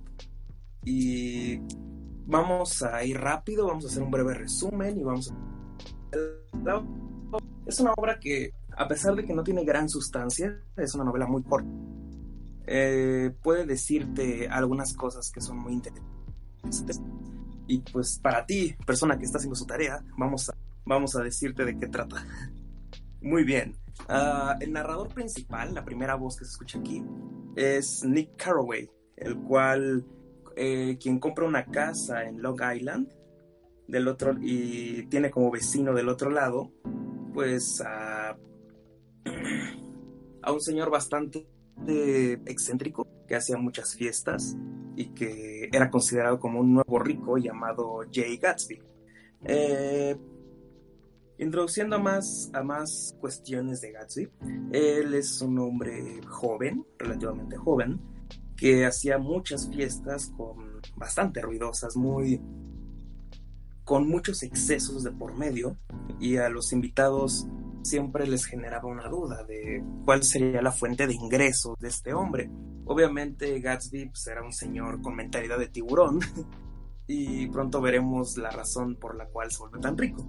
Eh, hay más personajes de por medio. En este caso vamos a hablar de Daisy Buchanan, la cual, quien es esposa de Tom Buchanan. Y son muy importantes en este caso porque, porque Daisy en algún momento fue pareja de, de Gatsby. Y ha venido, en algún momento fueron pareja, pero ya Gatsby tuvo que irse a la guerra. En este caso asumimos que es como la Primera Guerra Mundial ya que esta novela está ambientada en los años 20, como lo acabo de decir, en Nueva York. y, y, bueno, hay otros personajes que también son bastante importantes, como Myrtle y George Wilson, que es un mecánico de clase baja y su esposa, pero en este caso Tom, Tom Buchanan eh, engaña a Daisy con, precisamente con esta mujer llamada Myrtle. Y la trama va en este, en este tono. Podríamos empezar que en una fiesta en la cual Nick se, encuentra con Gatsby, se da cuenta que, que, es Daisy prima suya, es decir, la prima de. la, prima de. El, ay, se me fue la, se me fue la onda. Uh, Gatsby, como lo acabamos de mencionar, era pareja, obviamente, de. quería ser pareja de Daisy pero Daisy estaba casada con Tom, pero en algún momento fueron pareja. Ella creyó que ya no existía, ya no existía Gatsby en este caso, que murió por la guerra o algo así, pero él estaba amasando una fortuna. Eh, Gatsby le pide a Nick, porque Nick ya había invitado a Nick a una fiesta, que pueda presentarle a Daisy, que se puedan encontrar en una cita alterna, que pudiera concertar una cita. Esto es debido a que Daisy es prima convenientemente para la trama de, de Nick. La cosa es que es en este momento en donde Nick se da, se da cuenta que se da cuenta del origen de Gatsby, que era pobre, que ganó su fortuna, que gracias a un padrino le enseñó a comportarse como rico, pero aún así la clase aristócrata, aristócrata como la de Tom Buchanan no quiere a Gatsby. Se dan cuenta que es de estos llamados nuevos ricos y de plano no se llevan bien. Ah, como lo acabo de mencionar, esta fortuna la ganó con el contrabando de alcohol, debido a que pues, en un momento fue la gran prohibición del alcohol en Estados Unidos y el tráfico hizo a mucha gente rica, sobre todo a las mafias. Eh, en este momento, en este momento deciden viajar a Manhattan porque sí, y viajan. Hay una escena de de un intercambio de autos bastante extraños. Aquí vamos a ver dos cosas. Que el color amarillo va a ahondar mucho, el auto es amarillo, eh, la ropa de Gatsby es amarilla y todo en general tiene como un tono amarillo. Y precisamente en este lado de la costa, como les estaba mencionando, Daisy vivía del otro lado de la, de la, de la costa, de la bahía en donde estaba Gatsby y siempre miraba hacia una linterna, hacia una linterna verde, por así decirlo, un faro, una especie de faro verde al cual acudía siempre porque ahí pensaba que Daisy se encontraba. Esto es muy importante y lo vamos a ver en el análisis. La, la cosa es que viajan allá, ahí mismo, ahí mismo, ahí mismo en el camino se encuentran a George, este mecánico, quien no sospecha para nada el engaño por parte de su esposa que Tom estaba llevando a cabo. Él ya sabía, tenía un indicio de que le estaba poniendo el cuerno, pero aún no sabía con quién, de modo que ya estaba bastante extraño. Y es en este momento donde se encuentran en Manhattan, en donde definitivamente Gatsby le revela su amor a... Bueno, más bien le, dice a Tom que, que quiere estar con Daisy pero este en la negativa decide, decide poner a elegir a Daisy, le dice con cuál de los dos te vas.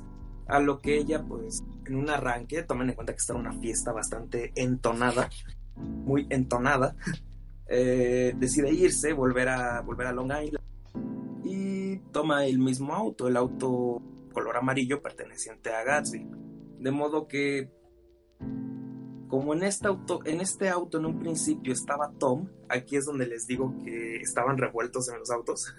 A Myrtle, la esposa de, George, estaba estaba viendo este auto y dijo, ah, está aquí. Entonces lo trata de esperar en la carretera, pero no sabía que era Daisy como medio borracha manejando y la atropella y la mata. y pudo ver esto incluso George, pero en un gran acto de amor, bueno, en este caso, según esto, en un acto de amor por Daisy, se quiere echar la culpa a Gatsby ante George y él como que lo acepta. Pero aquí se nos sucede una de las escenas más imprecisas de la novela, porque es en donde es como para darle el cierre de trama. Tomen en cuenta que en medio de toda esta novela han habido excesos de gente rica de los 20 a por menor, pero son muchos detalles así bien, bien grandes. Lo que sucede después es que Tom se pone a hablar con George, lo condiciona y lo obliga, bajo muchas condiciones económicas, a que, a que acepte que fue Gatsby. Y aquí es donde hay un giro bastante raro porque, porque este Wilson, bueno, George Wilson, termina por aceptar eso. La, la escena final, la escena final de la novela es con un, con un Gatsby tomando un baño, bueno, estando en la piscina, y con un George Wilson que le dispara por la espalda, lo mata, este cae en la alberca y Wilson se suicida. Eh, lo suicidó, lo suicidó no, sí, se, mata y ahí mismo termina la termina la, la novela. Bueno, hay como un epílogo en el cual Nick, el cual estuvo en medio de todo, se puso a pues se puso a ¿cómo decirlo? se puso a hartarse y decide irse a la medio oeste, porque le era del medio oeste. Y huye de ahí. Dice, definitivamente esto no es para mí. Y se va. Ahora bien, vamos al análisis de la, obra. Esta es una obra bastante alegórica, porque si nos ponemos a ver el, el plano, pues, literario, por así decirlo, narrativo, no te dice nada. Hay una... Hay una porque hemos de recordar que, bueno, tenemos que saber que Fitzgerald era sobre todo cuentista, escribía muchos cuentos en periódicos y de hecho eso es lo que lo, lo que lo sostuvo, lo sostuvo económicamente durante la escritura y la venta de la novela, porque a la hora de que la publicó no tuvo mucho éxito. Esto es porque él la vendía como la gran obra americana, pero en serio, en serio, no tuvo gran éxito en esta época. Y vamos a ver, aquí hay dos puntos centrales que son los que son pertinentes para el análisis. El primero es eh, la gran crítica al sueño americano que hace. Es decir, no importa qué tanto te esfuerces, uh, cómo puedes llegar a triunfar en, en Estados Unidos, siempre va a haber una siempre van a haber unas clases sociales ya determinadas que van a ver mal que te pongas en el lugar de ellas. Es decir, Gatsby en este caso se puso a, se puso a trabajar ya sea de manera legal o no. Eh, consiguió el dinero que ya consiguió todo el dinero que pudo obtener. Sin embargo, siempre fue mal visto por la gente que era desde generaciones atrás rica, como el caso de Tom. Nunca lo quiso, siempre lo vio mal. Eh, aquí hay una gran crítica entonces, porque es incluso en el final, cuando muere, en donde hay una frase que incluso menciona esto, en torno a que encontró finalmente el sueño americano y el sueño americano le costó la vida, porque es, es Fitzgerald entonces un... es como una especie, ¿cómo decirlo? Es una especie de rebelde en dado caso que trató de salirse del status quo pero el sistema fue tan fuerte que no pudo salir de ahí, acabó muerto de todos modos.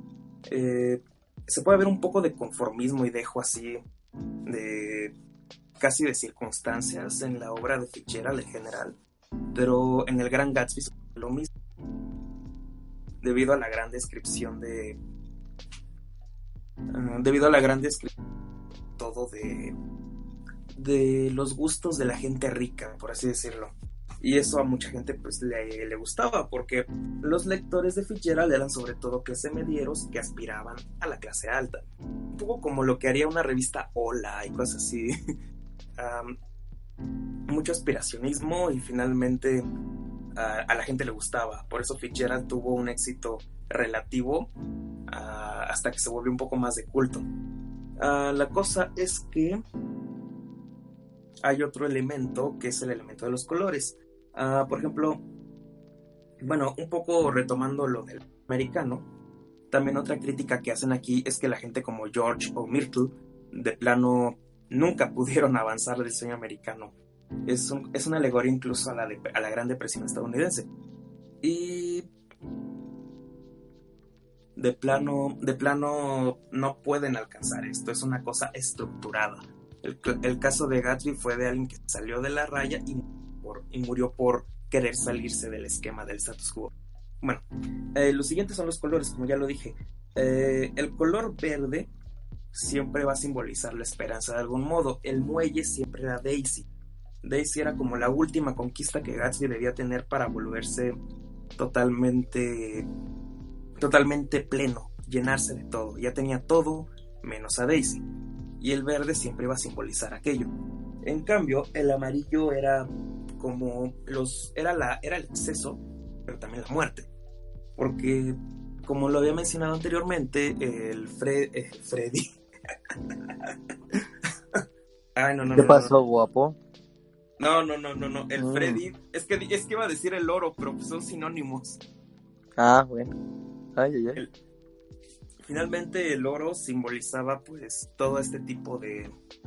Todo este tipo de alegorías hacia los excesos, hacia todo lo preciado. Y por eso todo en Gatsby era amarillo. Amarillo dorado, de, de cierto modo. Y la muerte se da con el auto amarillo, es decir, el gran exceso de Gatsby lo llevó a la muerte. Todo por querer encajar en un sistema en el cual tal vez no pertenecía. Y digo, hoy en día es un mensaje un poco contradictorio ante las grandes tendencias de superación personal y todo esto. Pero incluso como lo llegamos a ver en Agretsuko, a veces no se trata tanto de, de conformismo, sino de quedarse en paz con uno mismo. En este caso, Gatsby no estaba en paz con él mismo, simplemente de alguna forma necesitaba a Daisy para estar tranquilo, necesitaba un poco más de verde, pero a falta de verde tuvo, tuvo mucho amarillo que pudo, que intentó de alguna forma llenar el vacío de verde que no tenía.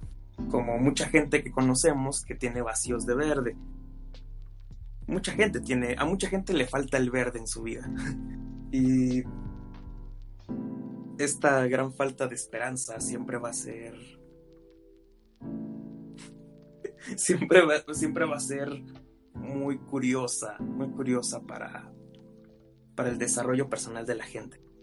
Ah, bueno. Finalizando ya por, ya por fin. El Gran Gatsby sí es una gran novela. Una gran novela que de alguna forma puede retratar a la sociedad americana. Rica, sobre todo. Es una gran crítica a eso, sobre todo porque se escribió eh, en, los en el preámbulo de la Gran Depresión y de alguna forma nos puede enseñar los grandes vicios del anhelo personal humano, de cómo debes estar a gusto contigo mismo de alguna forma y cómo no puedes comprar. Hay cosas que el dinero no puede comprar, por más que Gatsby quería ser lo más ostentoso posible, nunca pudo tener a Daisy.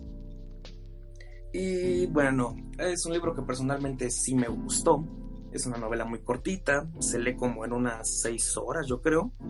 Y lo recomiendo mucho en la editorial Mirlo, en, la, en su colección Arte y Letras, que es una colección ilustrada de hecho. Es bastante agradable, bastante asequible en pesos mexicanos. No es publicidad, sí me gustó la edición. Y por ahora, pues, yo creo que sería todo en la sección porque me estoy quedando sin voz. Y bueno, eso sería todo. Muy bien, pasemos a la sección de la música. Música.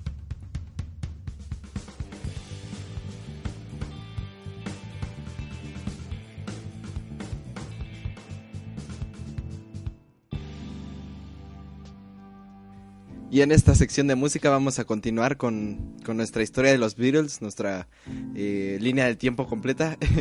Eh, nos habíamos quedado eh, pues en la review de, del Sgt. Peppers, de lo que significó y de lo que todavía significa. Y bueno, vamos a continuar con, con la historia. pocos días después de haber sacado el Sgt. Peppers, The Beatles, más precisamente el 25 de julio de 1967, participaron en Our World, que fue la primera transmisión satelital global de la historia para la televisión en vivo. Fue un invento de suma importancia, pues 19 países fueron representados por miembros destacados de los mismos, entre los que se encontraban artistas desde Pablo Picasso hasta pues el cuarteto de Liverpool, ¿no? Y bueno, eh, esta es de, de, los eventos más importantes en la historia de la televisión porque fue pues básicamente la primera vez que que todo el mundo pudo ver un mismo programa al mismo tiempo, ¿no? Y pues esto se ve reflejado sobre todo en, la, en las digamos en las personas que lo vieron que fueron desde 400 hasta hasta 700 millones de personas que para aquella época era una barbaridad y al día de hoy pues también podemos considerar que es una cantidad eh, bastante grande de personas, ¿no? Y bueno, para esta transmisión eh, The Beatles decidieron dar un mensaje positivo al mundo puesto que la guerra de Vietnam estaba sucediendo en estos momentos y por ello mismo crearon pues una de sus canciones más famosas, la cual es All You Need Is Love. Y bueno, para la, banda eh, este momento era uno bastante productivo, ya que estaban grabando su especial de, TV Magical Mystery Tour, que eventualmente pues se haría una película y saldría en DVD también, y que, que de hecho en su salida fue este un desastre pero bueno, ya hablaremos de él también ahorita que, sigue después. Y bueno, pero eh, aparte de estar haciendo grabaciones y sobre todo música para este especial de televisión, eh, también estaba preparando canciones originales para la película de Yellow Submarine, la cual ya había comenzado pues su, su producción. Y lo curioso con esta película es que pues la banda al principio solo pues eh, le dio a los a los digamos productores o a los que estaban creando esta película eh, pues un, par de canciones que ellos pensaban que se verían bien, eh, pues digamos plasmadas en una película y, básicamente no les dieron nada nuevo y eso hizo que, que fueran incluso pues a digamos a cierto arreglo con la ley y terminaron exigiéndole que les dieran canciones originales, sobre todo por la digamos la asociación que se llama Creative Commons que pues ve por el bien de los creadores de contenido y entonces pues eh, pues dijeron que la banda sí tenía que darles material original, ¿no? Para que pudieran, pues sobre todo promocionar y, que, hacer nuevo contenido para esta adaptación o más bien nueva historia inspirada este, con las canciones de los Beatles.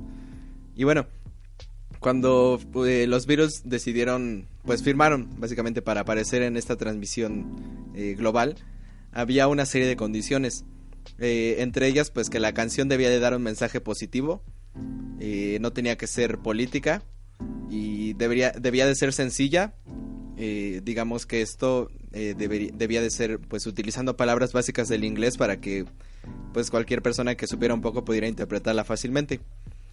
Y bueno, John Lennon en base a estas pues digamos condiciones que le pusieron, pues él mismo dijo, ¿no? Que, se inspiró en ese momento, que, estaba muy inspirado, ¿no? En un buen momento para, para escribir canciones y que le vino la idea de escribir esta canción como si fuera propaganda.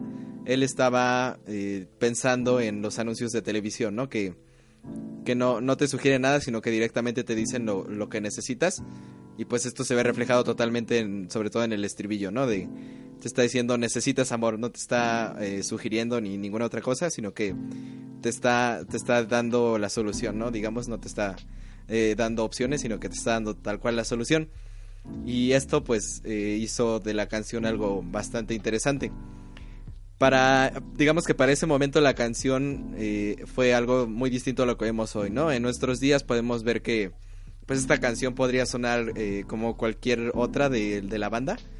Digamos que sería simplemente una canción, pero en realidad en ese momento histórico era pues algo hasta cierto punto político, ¿no? Porque estaba pidiendo la paz, estaba pidiendo que o sea, le estaba diciendo al mundo que necesitaba amor para solucionar sus problemas eh, en momentos donde se estaban cometiendo pues atrocidades en la guerra de Vietnam.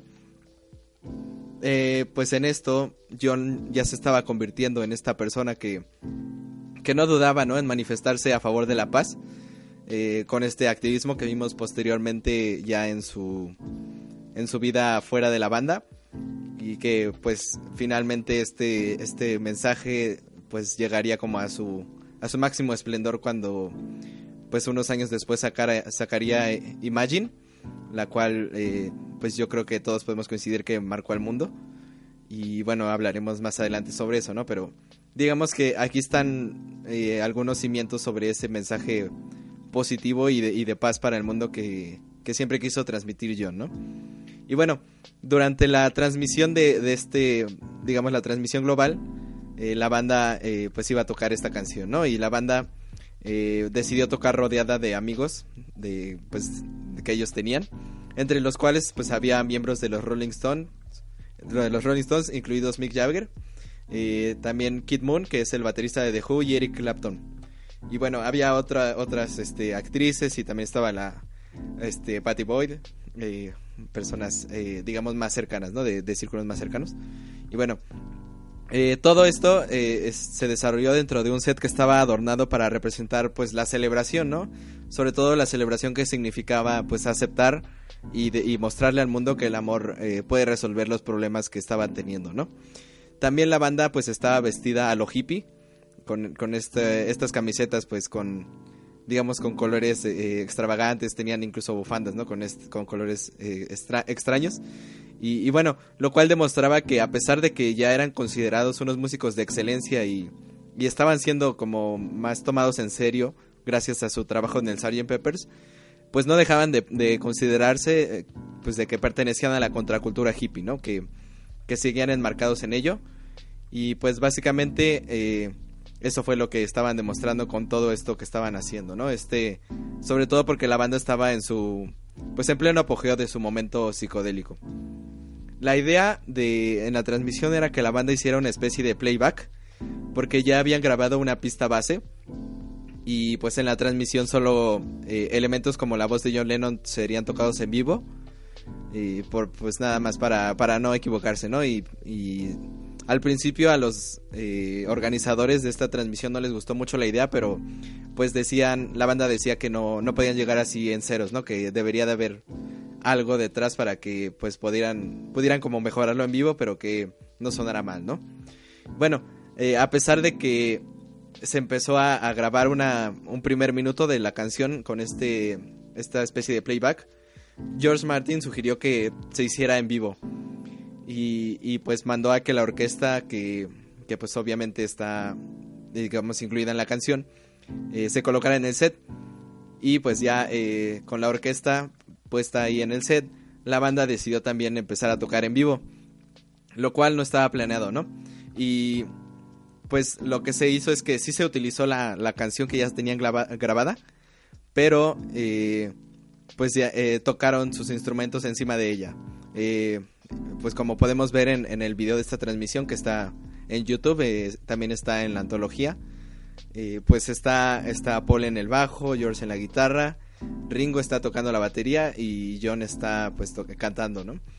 Eh, pero podemos saber que, que sí se utilizó la pista de, de, base que ya se tenía porque pues el clavicordio, ¿no? Que es este instrumento que es, no sé, este bastante distintivo, eh, no, nadie lo está tocando porque en realidad ya lo había grabado John en, en la pista previa. Y bueno, eh, también podemos ver en detalles que, que, quedaron grabados en la misma canción como el solo de George, el cual eh, pues parece que termina muy de repente, ¿no? Cuando empieza a tocar de repente deja de sonar y, y se oye que toca muy, muy suave o muy débil después de eso.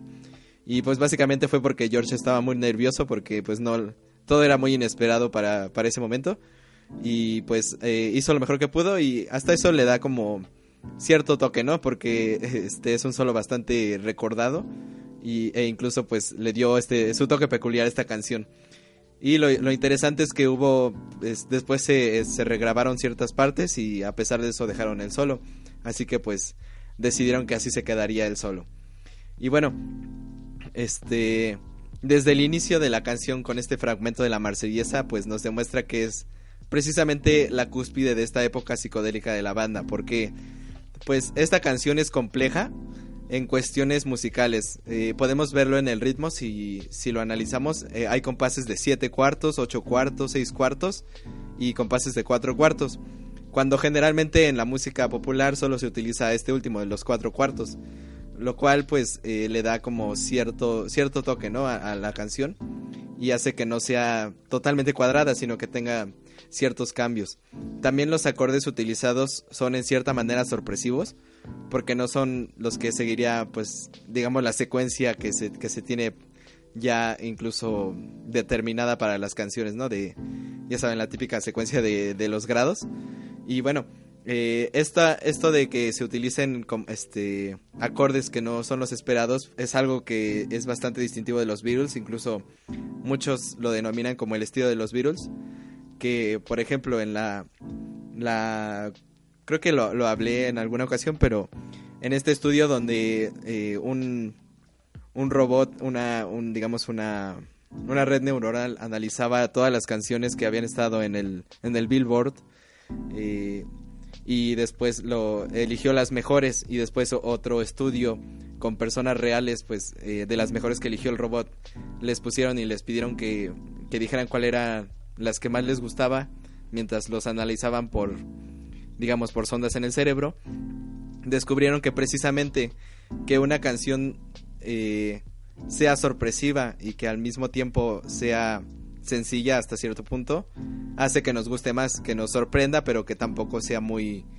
muy diferente todo lo que está pasando al mismo tiempo, ¿no? Y pues precisamente eh, este tipo de cosas se utilizan en la canción. Y, y bueno, eh, también ya después de, esta base, pues también los excelentes invitados que estuvieron ahí presentes, que apoyaron con, este coro, eh, los coros de la canción sí se quedaron de la versión en vivo.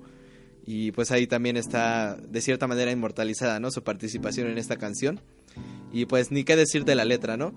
Eh, como ya lo dije, es simple, de hecho es bastante fácil de cantar, pero al mismo tiempo es impactante y clara en lo que quiere transmitir. Y precisamente esto lo hace efectiva en su propósito pues All You Need Is Love es en sí un concepto que, está arraigado en la memoria colectiva. Eh, una canción llena de positivismo, con sencillez, pero también con complejidad por, por igual. E incluso eh, diversión, porque hasta en el mismo final de la canción la banda pues quería volverse un poco loca y pues ahí empezaron a, a gritar, a, a meter frases de canciones por aquí y por allá. Y bueno, eh, todo esto eh, presenciado por 400 o 700 millones de personas alrededor del mundo hizo de esto pues todo un evento, ¿no?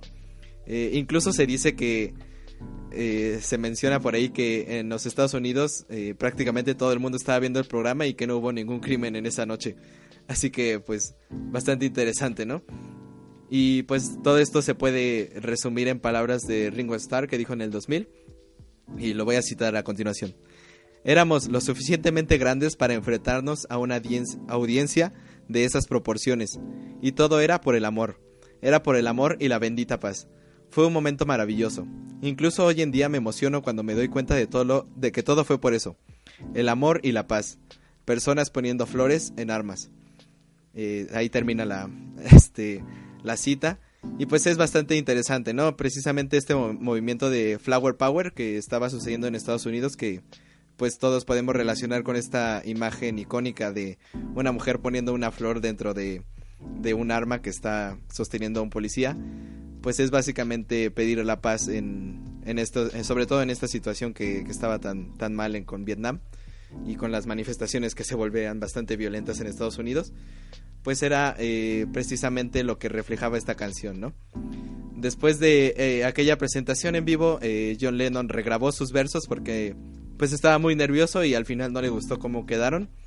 Y pues Ringo también añadió el icónico redoble de tambor de la introducción de la, de la canción. Y pues al video posteriormente fue colorizado eh, para el proyecto de la antología. Porque ah, digamos que esta primera transmisión fue en blanco y negro.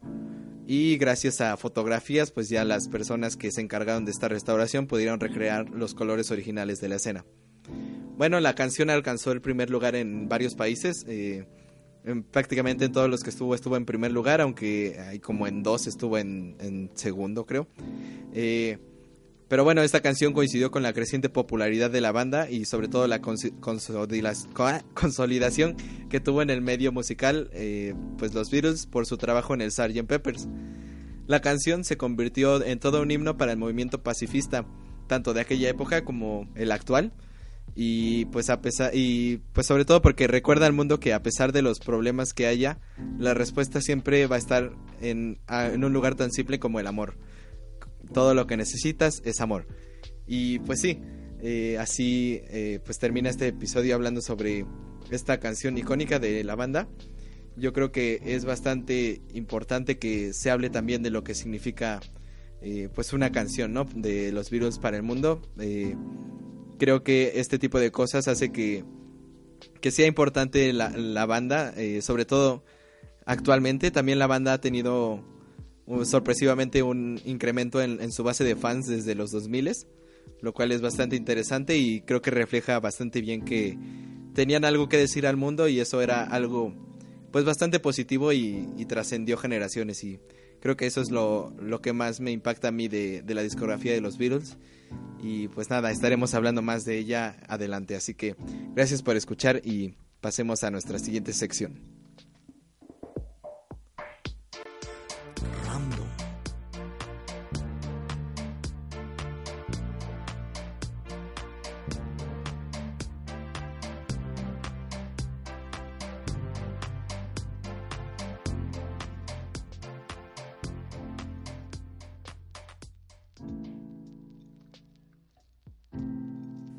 En la sección random de hoy, Humberto nos presentará.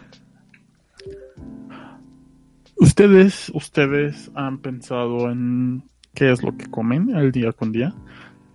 Es una pregunta no retórica, entonces, por favor, si me pueden contestar. Pura grasa. ¿Quién va? Eh, quien sea, quien sea. Pues así mal. ¿Has pensado? Mal, pero rico. A ver, Freddy, Freddy, regresó. ¿Has pensado en, lo que comes en el día con día? Pues, ¿a qué te refieres? Si he pensado en eso, o sea, depende si piensas que voy a comer o no lo que se me antoja.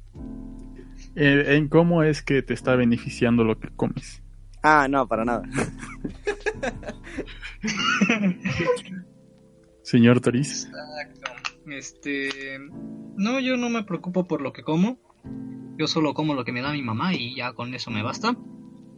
Si acaso en el refresco sí procuro no tomar mucho por esto de los riñones, ¿no? Pero y ya. Señor ah, pero tú vives 100, ¿verdad? Ah, eso sí. yo sí. Oh, pues los riñones de todos van a valer caca. Sí, yo sí como muy mal. Y, el oh, señor Carlos te dije. Ah, pues sí. es que, bueno, ¿qué les parece si todos le entramos a una nueva tendencia? Que es comer caca. Ahí va.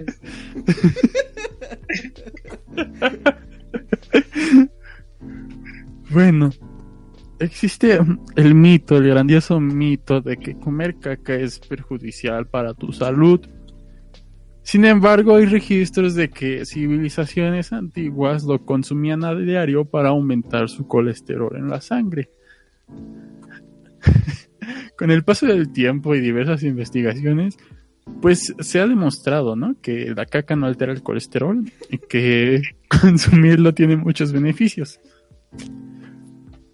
se ha demostrado igual que comer una porción o dos porciones al día no representa ningún riesgo de aumentar las enfermedades cardiovasculares. Eh, no, entra dentro de grasas saturadas, que, eh, pues básicamente eh, esas las podemos encontrar como en lácteos enteros, quesos, yogures, carnes, etc. Y, y pues tampoco es una grasa trans, ¿verdad? Entonces, ¿qué nos aporta comer caca? Nos aporta 150 calorías, 6 gramos de proteínas, contiene proteínas como aminoácidos que nuestro organismo requiere, contiene colina y vitaminas como la vitamina B12, ácido pantonénico, no, pantoténico, perdón, eh, biotina, vitaminas D, A, B2 y niacina, al igual que minerales como fósforo, zinc y selenio. Comer caca contribuye en la formación de tejido muscular. Es un componente esencial en todas las células. Son parte vital del sistema inmunológico y transportan sustancias en la sangre, además de que son parte de ciertas enzimas, hormonas y neurotransmisores.